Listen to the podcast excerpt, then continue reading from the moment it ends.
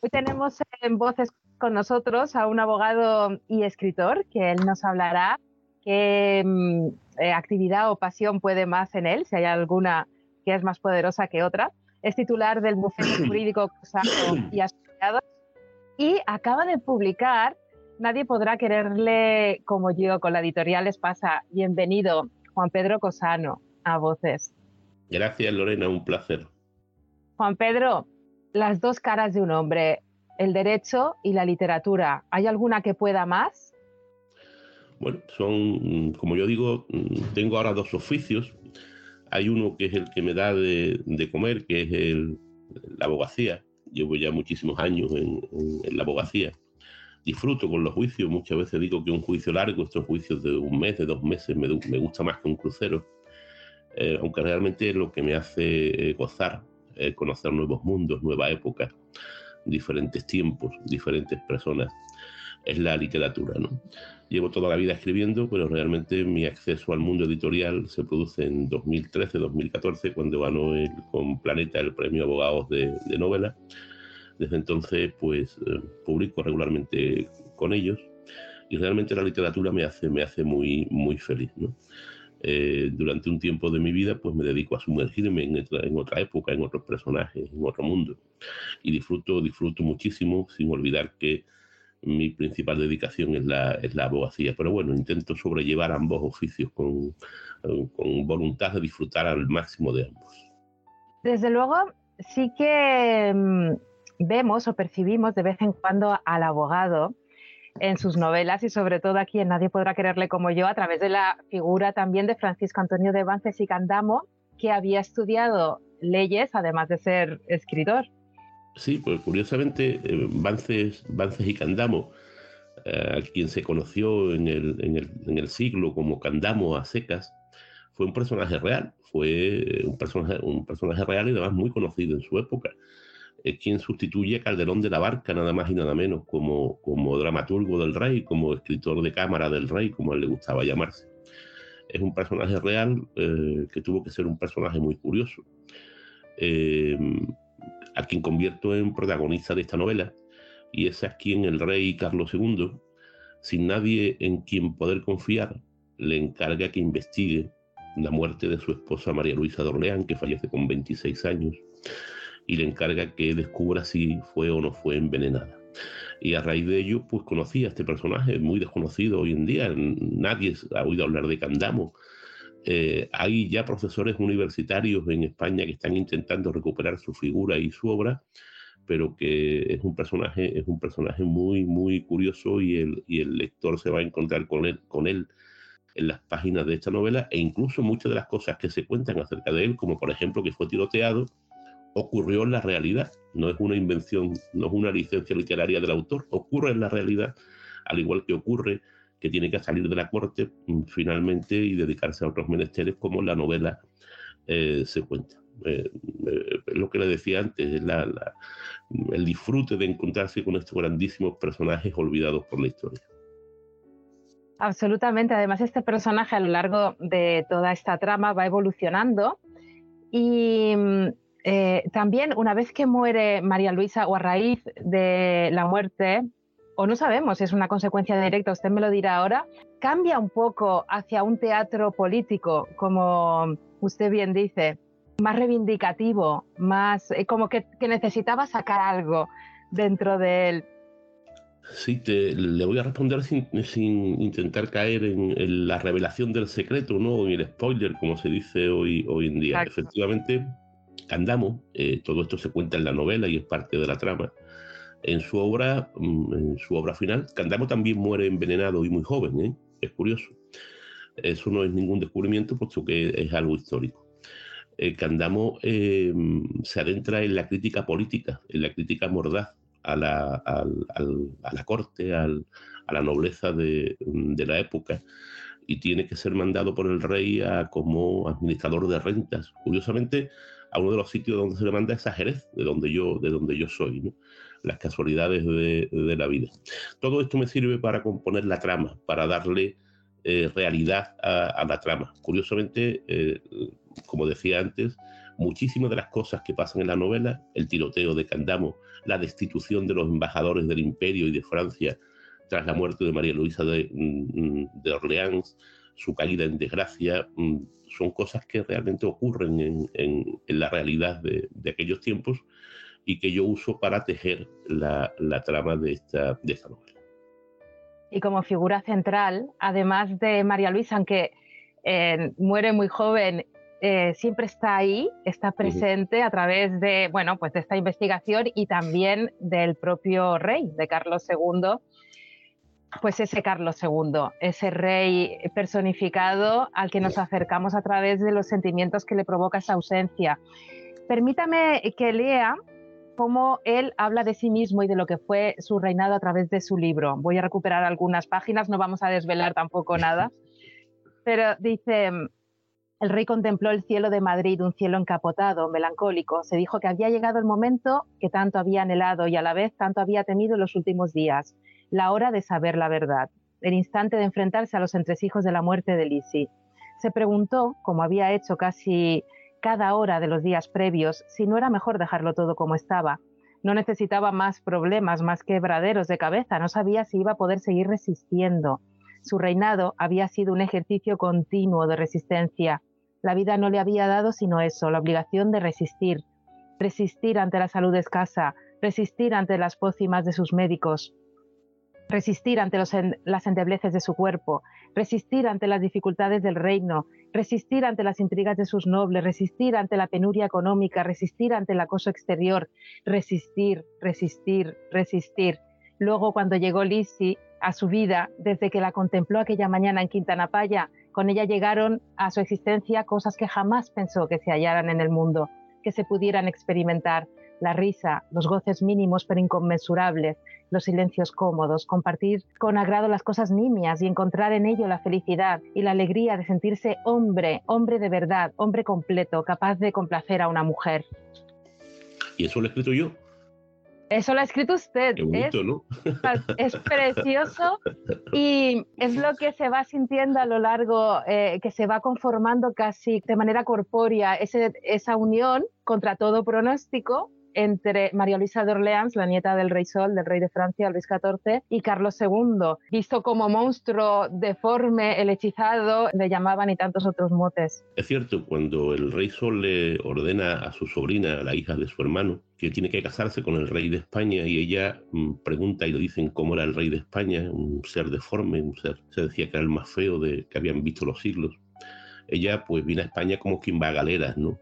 Poco a poco, y eso es real, eso es real, se enamora de, ese ser mm, deforme, de ese ser contrahecho, pero que tiene que tener algo en su espíritu que enamora a una, a una niña eh, posiblemente muy hermosa, aunque los retratos que nos han llegado de ella, algunos, mm, no, no parecen que le hagan justicia a la hermosura que se describe por fuentes contemporáneas. Se enamora del rey y de hecho en su lecho de muerte le dice eh, muchas mujeres podrá tener su majestad pero nadie podrá quererle como yo. Ese es el título de, la novela. La figura de María Luisa de Orleán mm, está presente en toda la novela, aunque ella fallece al principio de, mm, la misma. Y junto a ella está la figura de Carlos II, un, rey eh, que resistió, un rey que mantuvo durante muchos decenios, el tiempo de su reinado, el imperio español a flote. Otros reyes posteriores que han tenido un mucho mejor trato por, por la historia, por ejemplo, Fernando VII se rinde ante Napoleón, cede sus derechos dinásticos, al igual que, eh, que su padre, ¿no? Y en cambio la historia no ha sido tan injusta eh, o tan cruel con, con, ellos como lo ha sido con Carlos II. Carlos II era como era, efectivamente, era un ser enfermo, pero resistió. Y yo creo que esas frases que pongo en su boca no tienen que distar mucho de lo que él sintió en, en, aquel, en aquel tiempo con toda su, su endeble física, con toda su enfermedad, con toda su mm, mala estructura física, pues supo resistir y supo mantener a flote el imperio español y a salvo de las otras grandes potencias europeas como Francia, como Inglaterra, como el mismísimo, su mismísimo cuñado Leopoldo, emperador de, de Alemania. No fue tan mal rey, él supo rodearse de los mejores y supo gobernar España y hacer las reformas que España precisaba en, en esa época. Creo que hay muchos estudiosos ya, muchos historiadores que le están haciendo justicia a esta figura tan tristemente tratada como fue la de Carlos II, el hechizado, que no estaba hechizado ni mucho menos, era, era una persona perfectamente normal. Y yo misma me he sentido culpable muchas veces al referirme a él. ¿eh? Así que este, su libro también nos hace eh, reflexionar sobre lo injustos que somos muchas veces ante la apariencia o lo que percibimos de manera superficial en otras personas. Esa es la profundidad también de, de Nadie podrá quererle como yo. Esta obra yo la he visto compuesta primero como si fuese una obra de teatro y va derivando hacia un tablero de ajedrez de manera muy estratégica, que a lo mejor es el investigador, abogado que vive en usted el que consigue eh, crear ese tipo de ambientes, ir construyéndolo de esta manera. Comenzamos con em, el primer capítulo, una mujer se asoma a esa Madrid de los Austrias como si fuese un barrido de cámara, nos está mostrando lo que ella ve en el exterior y lo que ella siente en el interior con algo que ha ocurrido y el segundo episodio eh, ya conocemos a Cadamo, ese, ya su teatro de los teatros, esa obra inacabada, que dejó inacabada, toda esa, eh, esa reflexión también de la literatura, metateatro en la obra. Y poco a poco, como le iba diciendo, a medida que es colocado en el ajedrez como el investigador, muy a su pesar, e incluso a pesar de Carlos II en algunos momentos, porque quizá tuvo más éxito todo del que él esperaba. Eh, del que el rey esperaba en sus pesquisas. Y luego llega todo ese movimiento de ajedrez con todos esos personajes maravillosos de la corte. El proceso de documentación ha sido amplio y arduo imagino, ¿qué es lo que más le ha sorprendido de todo ese proceso de descubrir a toda esa, si me lo permite, fauna y me lo permiten ellos, de, de, nobles, de médicos, de boticarios, de físicos, de bufones, de dueñas, de, de, todo eso? Todo, todo ha sido muy bonito. Era una época que yo personalmente desconocía.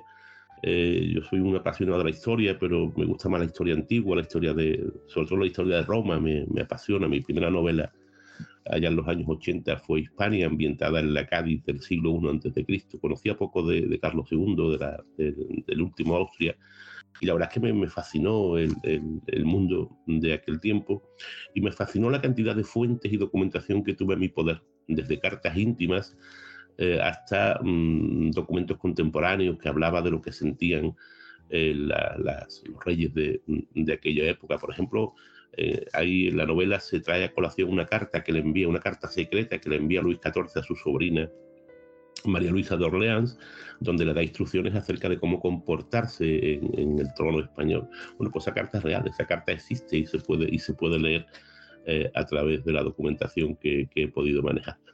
Lo que más me ha sorprendido, lo que más me ha sorprendido es que parece que lo que yo estoy contando es verdad que lo que yo cuento en la novela pasó realmente, porque hay tantos detalles que se han puesto al servicio de la novela que parece que es que lo que cuento sucedió en realidad. Como le decía antes, el pistoletazo a, Candamo, la visita al pudridero real, que se cuenta, pero que sucedió en, realidad, aunque en un, tiempo algo diferente, el cese de los embajadores, lo que pasa con los ministros del rey. Parece que todo lo que yo estaba contando o lo que tenía en la cabeza sucedió en realidad porque, porque muchos episodios históricos se pusieron al servicio de la novela. Fue lo que más me sorprendió, la curiosidad de la vida. El, mismo hecho que posteriormente tiene que, que, huir de Madrid, parece que es una consecuencia real de la trama de la novela. Bueno, y también su capacidad de hilarlo todo y sintetizarlo. Eh, la teoría del envenenamiento no es tan disparatada en absoluto. De hecho, hay incluso hasta indicios a lo largo pues a través de biografías, como usted bien explica, y del propio padre, el, monsieur, el padre de, María Luisa, que también tenía sospechas. Que podían, pero bueno, tampoco está disparatado porque estábamos bastante acostumbrados, bueno, estábamos, en esa época no era tan extraño, incluso Catalina de Medicis pues, pues ha pasado a la historia como la gran envenenadora. Los venenos existían y estaban a la orden del día. Sí, de, hecho todos los reyes tomaban triacas. La triaca no era sino un remedio contra el, un futuro envenenamiento, a tomar eh, hoy, hoy, en más medicinales o incluso venenos en pequeñas cantidades para hacerse inmune al, veneno. Curiosamente, y también ocurre en la realidad, eh, mm, María Luisa de Orleán fue advertida en varias ocasiones por los embajadores franceses de que podía ser envenenada en España. Y su padre, Monsieur, le suministraba triacas, remedios eh, contra el veneno. Pues curiosamente la que debía llegar en diciembre, ella muere en, febrero del, de 1689, la que debía llegar en diciembre nunca llegó nunca llegó. Es otro indicio más que se pone al servicio de la novela. Yo cuando busco el personaje de la novela, cuando me encuentro con María Luisa de Orleans, lo primero que leo es la biografía de Maura, que se, escribe del, duque de Maura, que se escribe pues, en el siglo XX ya, 250 años después de la muerte de María Luisa de Orleans. Y pese a que es una presunta biografía, realmente todo el libro está dedicado a intentar convencernos de que María Luisa de Orleans no fue envenenada.